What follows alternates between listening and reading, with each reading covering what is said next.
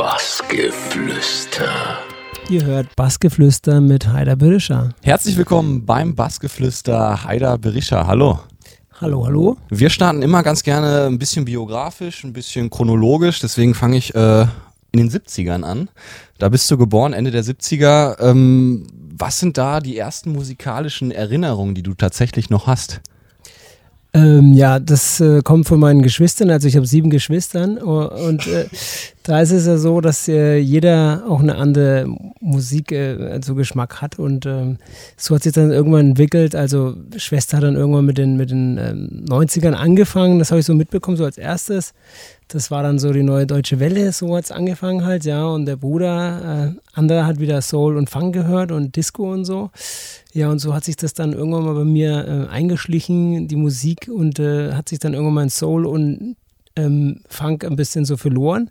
Ja, oder da bin ich dann hingekommen so und ähm, das hat sich dann irgendwann mal so auch in diese Richtung dann entwickelt. Es fing dann an irgendwie mit Breakdance ein bisschen so und dann auch nach Hip-Hop. Äh, Run DMC war dann so, Pub äh, Public Enemy und ähm, ja, das hat sich dann, dann irgendwann mal so entwickelt und dann ging es los halt mit der elektronischen Musik. Das war dann irgendwie so mit 15, 16, ja. Ja, und seit heute dann äh, sind es fast 20 Jahre so, wo ich das dann so höre und auch selber so spiele halt, ja. Dazu kommen wir noch. Wir machen alles Step by Step, würde ich sagen. Äh, zu Hip-Hop zum Beispiel habe ich auch noch ein paar Fragen vorbereitet. Deswegen will ich da jetzt noch nicht zu viel vorwegnehmen. Wir waren ja gerade schon bei deinen Eltern. Ähm, du hast jetzt ja gesagt, Funk, äh, ein bisschen Hip-Hop, ein bisschen Soul. Das sind ja dann alles ja, ja eher aus dem amerikanischen Raum, sage ich mal, ähm, ja, Einflüsse. Hast du denn auch Einflüsse dann tatsächlich von, von deinen Eltern irgendwie mitbekommen, die dich auch geprägt haben? Nee, nicht wirklich. Also meine Eltern hatten da nicht so wirklich Zeit, halt, weil, wie gesagt, acht Kinder. Äh, Mutter musste sich natürlich um andere Sachen kümmern, so, ja. Und ähm, Daddy war halt auch immer unterwegs und äh, musste natürlich auch äh, dementsprechend schaffen. Ne? Ja, genau. Das kann ich mir Das lebhaft waren eben- vorstellen. Das waren dann eben dann so die Geschwister, die haben uns dann quasi so in diese Richtungen geführt, ja. Die Älteren wahrscheinlich dann, ne? Richtig. Ähm, ja, kommen wir doch mal zu den 90ern und äh, dem, dem Hip-Hop. Äh, da wäre dann meine Frage, warst du dann reiner Zuhörer oder hast du, hast ja gerade so gesagt, ein bisschen Breakbeat, ein bisschen Breakdance. Äh, warst du dann auch richtig aktiv? Also hast du dann Breakdance oder auch vielleicht da schon aufgelegt? Nee, also ähm, ich habe äh, gehört, also über, über meinen Bruder kam dann irgendwann mal so Hip-Hop und Breakdance, also der ganze, äh, ähm, äh, ja, der ganze Spektrum halt eben und ähm, da habe ich dann irgendwann angefangen, so mit dem Bruder ein bisschen Breakdance zu tanzen und da hat sich das irgendwann mal entwickelt, ja, und ähm, da haben wir dann ein bisschen so auch mal ähm, äh, Contest mitgemacht und ähm, ja, dann ging es halt immer weiter halt mit der Musik, ja. Ich finde das immer sehr, sehr schön, weil äh, viele kommen tatsächlich aus dem Hip-Hop. Äh, viele Leute, die, die dann Techno-DJs geworden sind. Das war ja damals so auch die Zeit, ne? so wie heute Techno war halt damals so Hip-Hop und äh, ja, Rap und so weiter. Das war ja damals so die Zeit. Ja, ich erinnere mich nur äh, an den Oliver Huntemann, der uns dann erzählt hat, dass er äh, Breakdance im Weser-Emsland war, irgendwie Meister war. das konnte ich mir Der Oliver, das sieht ja auch äh, Ja, ja. gar nicht, also würde ich jetzt niemals äh, sagen, dass er so ein Breakdancer ist. Ich habe es dann auch noch mal, noch mal recherchiert, weil ich es nicht glauben konnte, tatsächlich. 96, wir machen ein paar Steps weiter nach vorne. Die Love Parade habe ich bei Resident Advisor gelesen, dass das muss äh, ja auch ein wichtiges Ereignis bei dir gewesen sein. Das muss einiges ausgelöst haben. Was ist da passiert? Das war eigentlich so eine, mehr oder weniger so eine Hauruck-Aktion, ja, und ähm, mit ein paar Kumpels einfach dahin gefahren und wusste eigentlich, ja, keine Ahnung, was mich da so erwartet, ja. Und äh, es war einfach so für mich dann echt unglaublich. So diese Leute, dies, dieses, ja, dieses Miteinander und äh, einfach diese Musik und so weiter, ja, das war dann schon unglaublich. Und halt auch Berlin, ja. Und das war dann schon, und da ab dann habe ich mir gedacht, so, das ist, das finde ich einfach geil, ja. Ja, und dann warst du erstmal feiern, ne? ja da war ich erstmal feiern und war geflasht, ja. Ähm, Du bist aus Nürnberg. Hast du dann da auch das erste Mal tatsächlich aufgelegt oder war das dann woanders? Also ich komme ursprünglich aus Herzogenaurach, ja. Nee, und äh, ja, ähm, Erlangen geboren, ähm, Herzogenaurach aufgewachsen und ähm, ja, dann nach Nürnberg ähm, gezogen irgendwann mal, ja. Und ähm, dann äh, fing dann, ja, mehr oder weniger das Ganze so an. Auch mit Bernd, der heute hier ist, mit dem fing es dann damals an. Ja, der, der, der taucht auch in meinen Fragen auf. Ähm, ich habe gelesen, also das ist ja immer so bei, bei so DJ-Texten, da steht ja immer viel mit Harmonie und Soul und alles ist total mystisch und so. Äh, da stand dann aber, dass, dass du sehr lange damit gewartet hast, dann tatsächlich Demo-Tapes rauszuschicken, äh, bis es perfekt war, sage ich mal so. War das tatsächlich so, dass, dass du da äh, lange gewartet hast, bis du dich dachtest, das ist es jetzt oder stimmt das alles nicht ganz, sondern du hast einfach direkt raus damit? Nee, also ich bin dann schon Perfektionist, wenn es um sowas geht.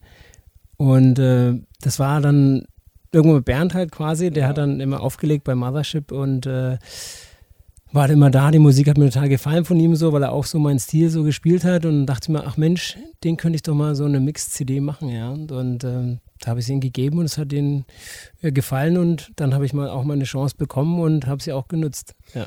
Genau, das war dann, äh, damals war der Bernd als DJ Glenn unterwegs, glaube ich, ne?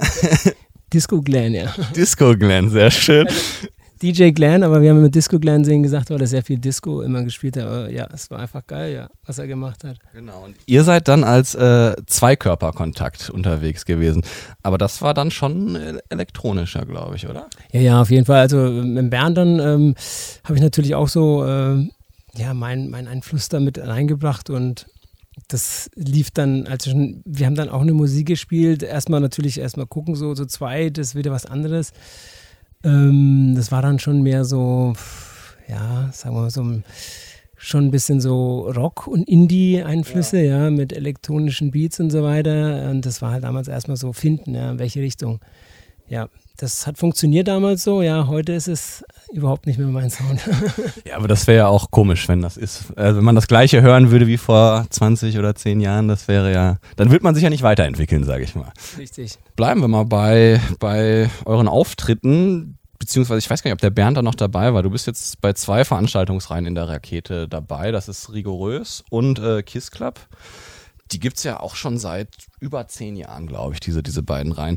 Wie selbstverständlich ist es eigentlich, dass es solche Veranstaltungsreihen echt so lange gibt? Weil wenn man mittlerweile sich irgendwie mal so Veranstaltungen anguckt, hat man das Gefühl, das geht zwei Jahre und dann kommt die nächste und dann kommt wieder die nächste. Es bleibt zwar alles beim Alten, aber ein neuer Name muss immer sein. Also ist man da auch tatsächlich so ein bisschen stolz darauf, dass man so ein Projekt so lange mit begleitet?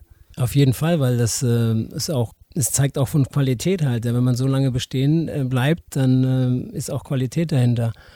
Und ähm, ja, Rigorös und Kiss Club sind von Anfang an dabei. Und ähm, zwei Veranstaltungen, die einfach wirklich immer super Booking auch bringen und immer zeitgemäß. Und deswegen sind sie heute auch viel, sind, sie, sind sie auch noch da, ja. ja. Sonst, ja, genau. Qualität setzt sich durch, sagen wir es mal so. ja, kommen wir mal zu einer anderen Bekanntschaft, die du gemacht hast. Das ist der äh, Burak Sar. Sis wird er ausgesprochen, ich glaube, das ist richtig, ne? Ähm, und da warst du dann bei seinem Record-Label Cocolino Records. Ähm, was für eine Position hast du da eingenommen? Ja, also, ich habe da mal das Warm-Up für ihn gespielt, fangen wir mal an von, ja, und ähm, hat mich gehört halt und fand es richtig gut und ähm, ging halt nach Hause, hat gemeint, ey, geiler Sound, bla bla und so halt, ja, und ging dann nach Hause, dachte mir, okay, habe ich schon oft gehört so, alles klar, meldest dich ja eh nicht so. Er hat er dann ähm, quasi bei der Rakete angerufen, nach meiner Nummer gefragt, mich angerufen und ja, und äh, konnte es erstmal nicht glauben, klar. Und ähm, hat mich dann ein paar Mal mitgenommen. Ja, leider ähm, ist da nie wirklich was draus geworden, weil musikalisch hat sich das doch dann in eine andere Richtung entwickelt. Ja. Aber trotzdem, es war geil und ähm, es hat Spaß gemacht. Kommen wir mal auch nochmal zu einer anderen Welt. Und zwar seit 2014, glaube ich, müsste das sein, äh, bist du dann auch im Kosovo unterwegs gewesen, in Pristina, der Hauptstadt, äh, im Zoom Club. Und hast dann, glaube ich, wenn ich es richtig verstanden habe, Zone Club, okay. Äh, und hast dann, glaube ich, auch ein bisschen dann, ja, managementmäßig was übernommen oder Veranstaltungen mitgetragen. Wie kam das zustande? Ähm, ja, das ist auch eine lustige Geschichte. Es war vor circa fünf Jahren. Da bin ich, äh, also meine Eltern sind ja wieder zurück als äh, Rentner quasi und ähm, ich habe dann zu meinem besten Freund äh, eben gesagt, komm, lass uns mal meine Eltern besuchen und so. Und er, was, Kosovo? Naja, gut, komm, dann komme ich mal mit und guck mir das mal an.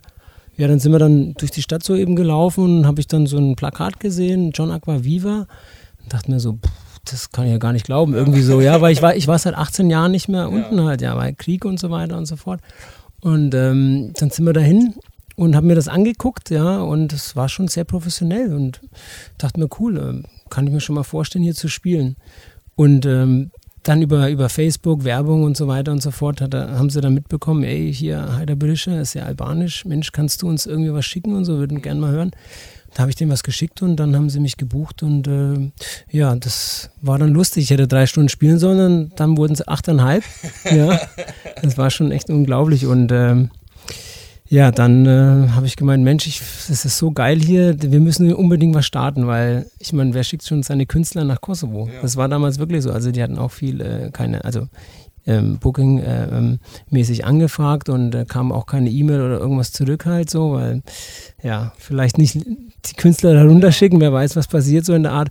Ja, und dann hatte ich dann ähm, Tobi Neumann mitgenommen und habe ihn gefragt, eben, Mensch, Tobi, das musst du dir anschauen, das ist wirklich äh, richtig geil. Und ja, und der fand es auch echt unglaublich und äh, der hat uns dann auch die Türen geöffnet. Ja. Der hat dann für uns äh, quasi gebürgt, mehr oder weniger. Ja. Und seitdem ist es da unten eingeschlagen und jetzt äh, bekommen halt die Jungs die Anfragen. Ja. ja so ist das gewesen.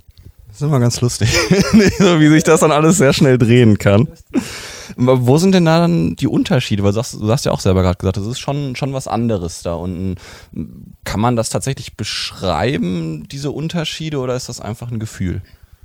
Man muss wissen, dass der Krieg halt da unten noch nicht so äh, lange vorüber ist, ja, und die Menschen doch, glaube ich, ähm, da irgendwie noch ein bisschen hungriger sind, ja. Und ähm, wenn man da mal spielt, dann merkt man auch so, es ist wirklich dann keiner, der irgendwie steht, sondern alles feiert und tanzt. Und das ist dann so als DJ, wenn du das siehst, das, das flasht dich, das, also das flasht dich dann auch anders. Und deswegen äh, ist es auch anders, ja.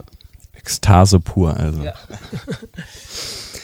Kommen wir zu einem YouTube-Clip, den ich äh, gefunden habe. Da, ich glaube, Kohlmeisen hieß der, ähm, wo dann Leute in der Rakete äh, nach dir befragt worden sind. Und da äh, war der Frank, das ist ja auch äh, ja, äh, eine gute Bekanntheit in der Rakete oder in Nürnberg.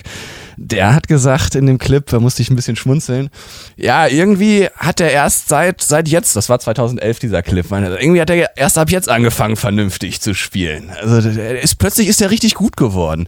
Würdest du das so unterschreiben und sagen, da war tatsächlich nochmal so ein Umbruch bei dir oder hat der keine Ahnung? Nee, das war tatsächlich so. Also ich hatte auch da mal eine Pause gemacht von circa acht Monaten, weil das war ja damals so mit Bernd auch so, als dieses Zweikörperkontakt. Das hat dann auch musikalisch irgendwie nicht mehr funktioniert und ähm, wollte dann auch so mein eigenes Ding erstmal machen. Aber brauchte erstmal eine Pause, um einfach mal wieder auf Null zu kommen. Und ähm, ja, das äh, habe ich dann eben meinen eigenen Sound gespielt und ja, es hat wahrscheinlich den Frank dann auch gut gefallen und deswegen hat er gemeint, ja, ab da an spielt er endlich mal vernünftige Musik. Ja, hat ihn, hat ihn auch gepackt, ne? Ja. 2014 oder 15, da war ich mir jetzt nicht mehr ganz sicher, hast du das Art of Noise Festival ins Leben gerufen? Nicht ganz, ne? Achso, wie nee, war's also, denn? Wie war's? Ähm, es war der Michael Klang, ähm, der. Ähm, Auch vom Kiss Club dann, glaube ich, ne? Genau, genau. Und ähm, Serda war noch dabei, der Kasim und ich. Äh, Jürgen war auch noch, äh, ja, der hat auch noch mitgemacht und äh, es waren mehrere Leute halt. Ja, wir hatten so die Idee und hatten das auch ähm, zweimal gemacht. Und das erste Mal lief es eigentlich ganz gut, beim zweiten Mal leider nicht, obwohl eigentlich es war gut was geboten halt, ja. Und ja, die Gäste sind halt dann letztendlich nicht gekommen, weil wir hatten, wir mussten halt ungefähr so 2000 Leute ziehen und das war halt sehr schwierig halt, ja. Aber war da die Idee auch tatsächlich so ein bisschen Kunst oder es ein bisschen kunstvoller zu machen oder war es einfach äh, reines Musikfestival dann? Nee, das war ein Musikfestival mit, mit eben Kunstausstellungen, also Malen und, und naja, eben Kunst. Und ähm, beim zweiten Mal hatten wir auch einen Koch dabei, der Sternekoch halt, ja, der ein bisschen dann auch eben leckeres Essen zubereitet hat, aber ähm, das war dann, und wie gesagt, Rakete und Z-Bau zusammen mit dem Shuttlebus. Ähm, das hat dann irgendwie auch nicht funktioniert, das ist bei den Leuten nicht so wirklich angekommen. Ja, das äh, war eigentlich schade und deswegen haben wir gesagt, so gut, dann lassen wir es erstmal. Ja. Aber da würde mich tatsächlich interessieren, weil das ist ja dann schon echt was Großes und man, man steckt wahrscheinlich unfassbar viel Energie rein. Wie geht man damit um, um wenn, sag ich mal, wenn man dann echt so ein, so ein Brett vor den Kopf kriegt, wie du gerade gesagt hast beim zweiten Mal, das hat nicht funktioniert. Also war es dann einfach zu sagen, ja, Deckel drauf und fertig oder hat das dann doch ein bisschen länger genagt? Das hat länger genagt, weil ähm, wir haben wirklich sehr viel gegeben und es war, wie gesagt, musikalisch echt super Line-up. Äh, Kunst waren auch wirklich super Künstler dabei. Es war ja ein Casting. Es haben wir auch erstmal die Leute aussuchen müssen und es war ein super Koch, super äh, leckeres Essen und äh, zwei Clubs und so weiter, Shuttlebus und ähm, ja, irgendwie ist bei den Leuten nicht so angekommen und es hat uns dann schon erstmal, ja, sehr verletzt, sage ich mal, ja. Und wir mussten dann erstmal sagen, gut, dann ist Nürnberg nicht so weit oder wir, keine Ahnung. Ähm, ja, lassen wir es erstmal. Ja. Leichter Übergang finde ich gerade, weil wir waren jetzt ein bisschen bei Kunst und wir waren bei Sachen, die nicht so schön sind. Ähm, das ist ein Bild gewesen, das hast du mal gepostet vor gar nicht mal so allzu langer Zeit. Das war äh, eine Toilette die äh, ziemlich in Mitleidenschaft gezogen worden ist. Das fand ich gar nicht mal so das, das, das Interessante daran. Das Interessante fand ich eher, das ist tierisch viral gegangen, irgendwie dieses Bild, weil dann habe ich das ein bisschen weiter recherchiert und habe gesehen, das haben richtig Zeitungen dann teilweise aufgenommen und haben darüber berichtet.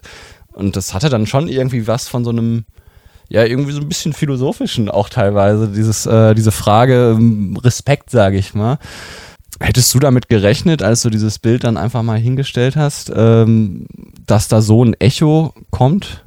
Ja, ich, ich habe es mir einfach nur gedacht, so, ich, was waren, ja, es war eine schöne Party, ja, aber ich, wie gesagt, ich gehe da ein und aus auf die Toilette und habe das gesehen und dachte mir einfach so, ey Leute, es muss auch irgendjemand das Ding sauber machen. Ja. Und das, das fand ich einfach so ich war fassungslos erstmal, ja. Und ähm, deswegen haben wir gedacht, ey Leute, vielleicht äh, checkt ihr das, wenn ich es euch vor Augen halte, was eigentlich hier, wie ihr eigentlich euren Kopf komplett ausschaltet.